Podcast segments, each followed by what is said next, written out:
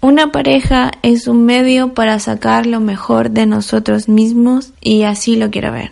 Alguien que te haga esforzarte cada día más, que vea las cosas desde un punto de vista que no te has planteado antes, no que te quiera pese a todo, más bien puede ser como un entrenador, pero solo para ti y que luego que las endorfinas, dopaminas, oxitocina y serotoninas declinen al cabo del tiempo, que dicho sea de paso también se pueden tener bailando, haciendo ejercicio, abrazando más, teniendo buen sexo, comiendo rico, tomando sol, decir te quiero a nuestros amigos, etcétera, pues ahí buscamos las alternativas para que funcione. También decir que si tienes carencias químicas, hormonales o de neurotransmisores, resuelve. Eres el único responsable a trabajar en ti mismo, en ti misma, para que la relación pueda tener éxito. Dios, sé asertivo o asertiva. Centra el foco en ti y no en la relación y trabaja en tu crecimiento personal. También ayuda a tu pareja y forma parte de su crecimiento personal. Consigue por ti mismo estabilidad financiera, social, emocional y un largo etcétera. No quiero sentirme idolatrado o idolatrada. Que espere después del trabajo con la cena o que regale flores todos los días. Eso no, quiero una persona digna de admirar que aporte y ayude a los demás.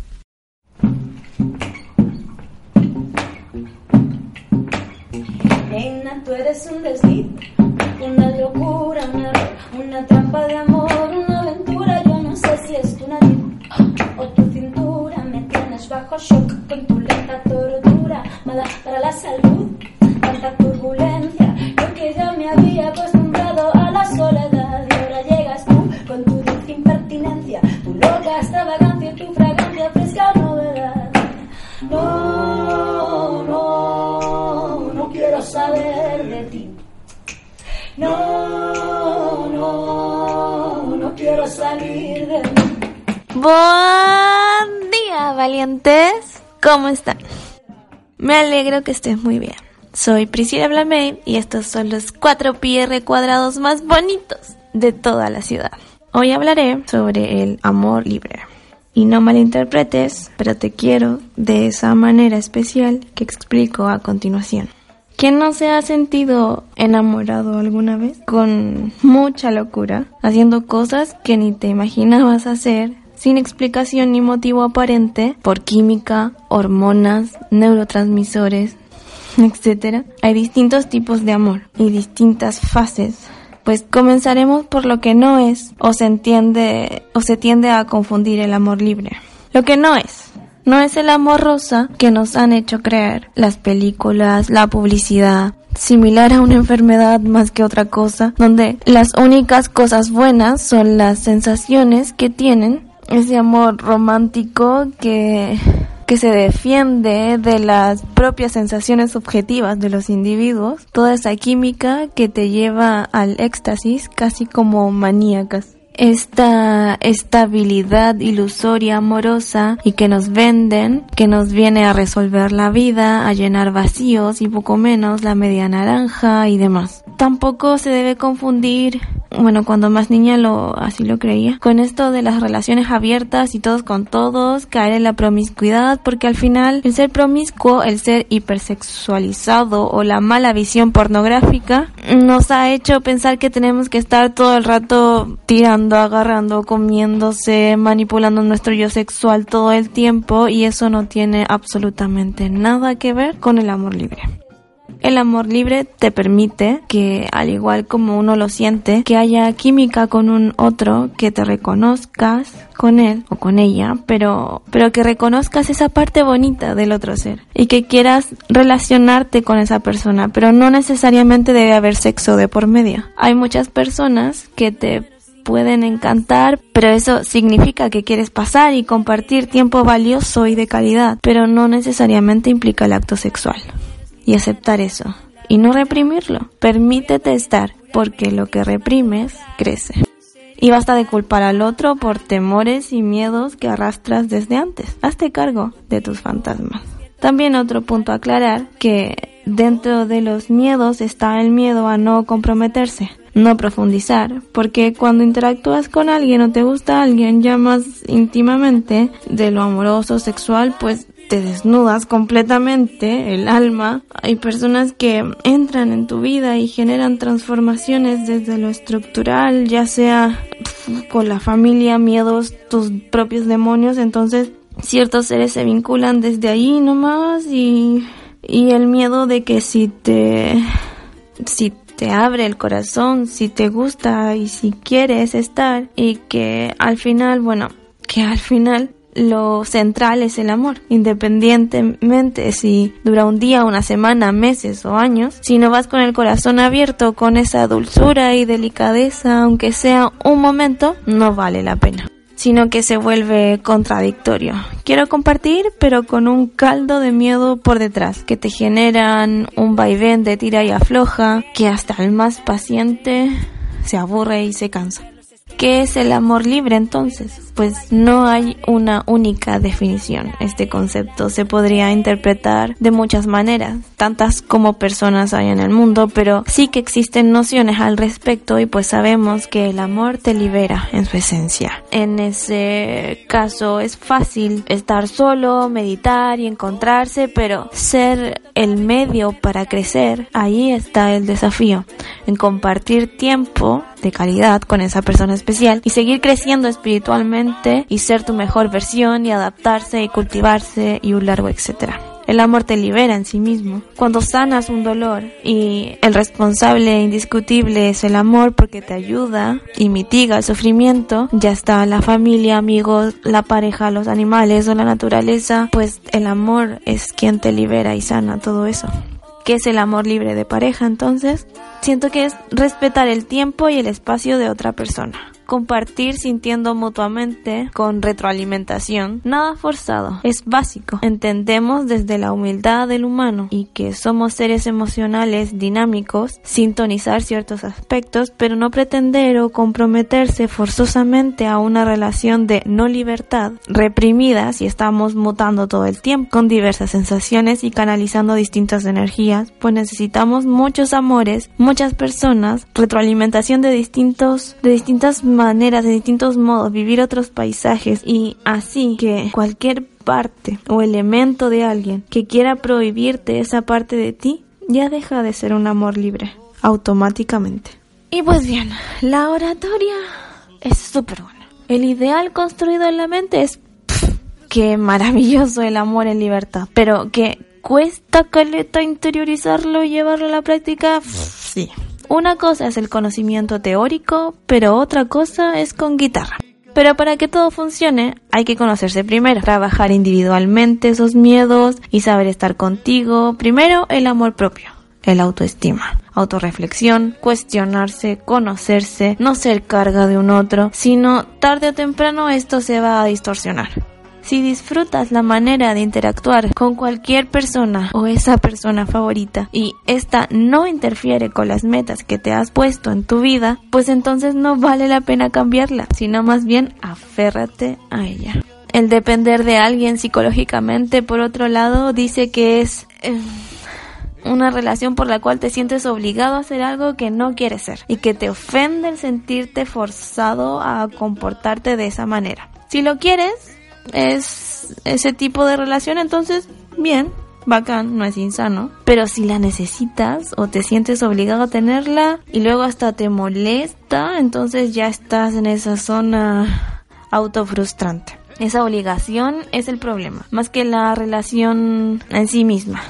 Lleva a sentir culpa y dependencia, mientras que la libre elección inspira amor e independencia, eso clarito como el agua. Una relación que se basa en el amor, en la que cada uno de los individuos le permite al otro ser lo que él quiere ser, sin expectativas ni exigencias, una asociación simple entre dos que se quieren tanto que ni siquiera se les pasa por la mente que el otro fuese algo que no haya escogido por sí mismo. La unión tiene una tiene como base la independencia más que la dependencia, pues visualicen una conexión, una unión, un lazo con ese ser que ama, en la que ambos por igual pueden ser lo que quieran. No sé ustedes, pero eso me ilusiona más que la temible dependencia y fastidiar todo al final. Me gustaría profundizar aquí un poquito sobre vivir el ahora y el autoconocimiento. La esencia de la grandeza radica en la capacidad de optar por la propia realización personal en circunstancias en que otras personas optan por la locura. Hay dos compañeros que te acompañan constantemente. Primero, el cambio continuo y segundo, la muerte. Sí, tu propia muerte. Pues temerles o adaptarse a ellos y utilizarlos en tu propio beneficio es la clave. Si la muerte es una propuesta eterna y la vida es tan efímera, ¿debes evitar hacer las cosas que realmente quieres hacer? ¿O viviré más como otros quieren que viva? Es lo más probable es que tu respuesta sea no. Pues entonces, sé tú mismo, sé tú misma, goza y ama. Viaja lo más lejos posible hacia el reconocimiento propio, ese reconocimiento brutal, alcanza esa alegría, quita esas limitaciones, siente cómo crece tu espíritu y tu mente, vive, existe, escucha las verdades que hay dentro de ti mismo, vive el aquí, vive el ahora. Y la próxima vez que decidas acerca de tu propia vida o debas hacer una elección personal, pregúntate, ¿cuánto tiempo más voy a estar muerto? Y ante esa perspectiva, decide ahora lo que prefieres, lo que eliges, pues si es, esta vida es breve, por lo menos debería ser agradable o no.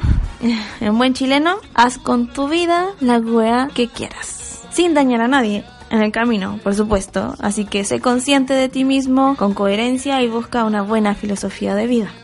Ahora lo que me molesta, la ligereza de las circunstancias o anticiparse. Esa disposición es egoísta en sí misma porque enmarca o encuadra un asunto. Y el dolor, o no sé si dolor, pero ese tira y afloja, ese vaivén por un bien, por un bienestar propio donde se decide en un futuro desanclar, pues difiero, me molesta. Ese poder de dominio. Mm, pero como dice la canción, si alimentas mis incendios, eso no te da poder que en definitiva es eh, que codificar de esa manera de relacionarse anticipadamente conmigo como que no va. Es algo sin sentido, absurdo. Y dicho esto, se entiende que no todas las personas saben vivir en el presente. Somos distintos ni malos ni buenos, solo distintos. Por un fenómeno sociocultural, tienes 40 años y ya tienes que saber dónde yacerá tu cuerpo al morir. Debes comprar un nicho donde descansen tus cimientos. Las AFP implican pensar en el futuro. Sí,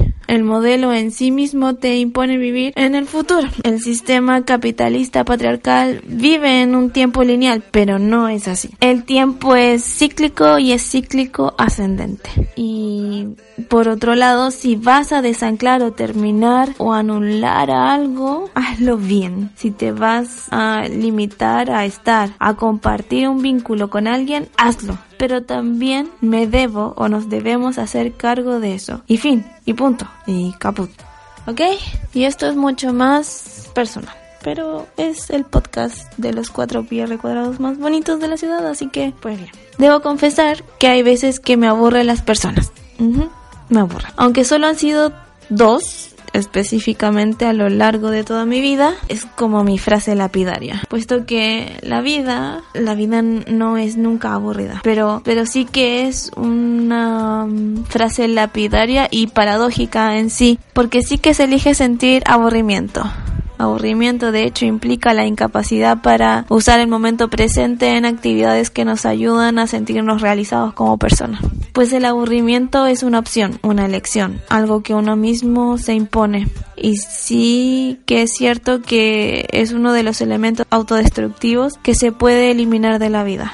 Me explico. A mí más bien me pasa que cuando veo ese no hacer nada por la pareja o familiar o amigo o whatever, cuando noto que postergas o dudas de fortalecer lazos malgastando tus momentos presentes en no hacer nada, cuando siento que soy un mueble de madera que alguna vez fue un árbol que llevó a tu vida mucho oxígeno, cuando en una relación mm, pasa eso y que ya mi única alternativa es la posibilidad de hacer o estar con otras personas y haciendo otras cosas que en realidad sí me divierten, me entusiasman, me hacen sentir dopaminas a flor de piel. Y ahí cuando experimento el aburrimiento. No me siento el ser más despreciable, frío y calculador por sentirlo, sino que elijo hacer lo que quiero, usar mi mente de forma creativa y nueva. Aseguro que en el futuro, gracias a esa experiencia, como que decido nunca más volver a pasar por eso. Y mi curiosidad infinita y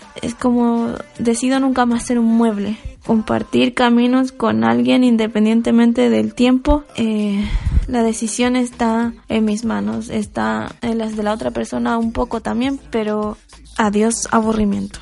Y en resumen porque siento que ya me fui por las ramas una relación abierta una relación de amor libre no es más que un consenso entre las personas que conforman la relación. Pero ya sabemos que hay tantos tipos de relaciones abiertas o amor libre como personas habitan en este mundo. Parejas monógamas que deciden tener sexo con otras personas pero sin conexión emocional. Como hay otras que sí que se lo permiten, eh, pues el amor es infinito y puedes sentir muchas cosas por diferentes personas, pero eso no debe interferir en el compromiso que tienes con tu pareja.